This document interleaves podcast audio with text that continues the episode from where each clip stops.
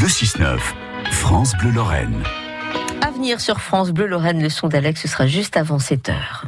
S'il y a bien un moment où on se donne du mal dans l'année pour recevoir, ce sont les fêtes. Soit qu'on veuille faire plaisir, soit qu'on veuille épater la belle-mère ou le beau-frère qu'a tout vu, qu'a tout fait. D'autant qu'il n'est pas inutile de rappeler que le repas gastronomique français est classé patrimoine mondial de l'humanité.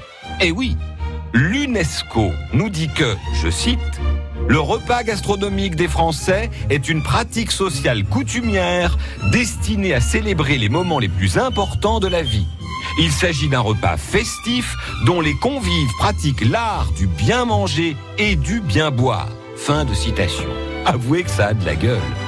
Bref, un repas français, c'est entrée, plat et dessert. Il peut y en avoir plusieurs. C'est aussi une table bien dressée. Plaçons le couvert.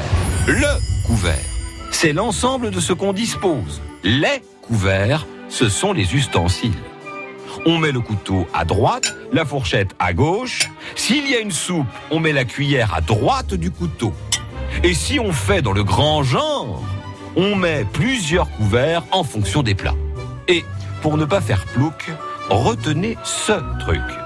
On prend toujours le couvert le plus à l'extérieur pour commencer le repas. Ensuite, on pose un verre à eau, un verre à vin blanc, un verre à vin rouge et éventuellement une flûte de champagne. Ah, deux choses encore. En France, contrairement à ce qu'on voit à la télé, on ne sert pas sur assiette. On fait passer le plat, ou mieux, on le présente aux invités qui peuvent, comme ça, choisir les morceaux qui leur conviennent sans qu'on leur colle d'office ce qu'ils n'aiment pas dans leur assiette. Et surtout, on fait un plan de table.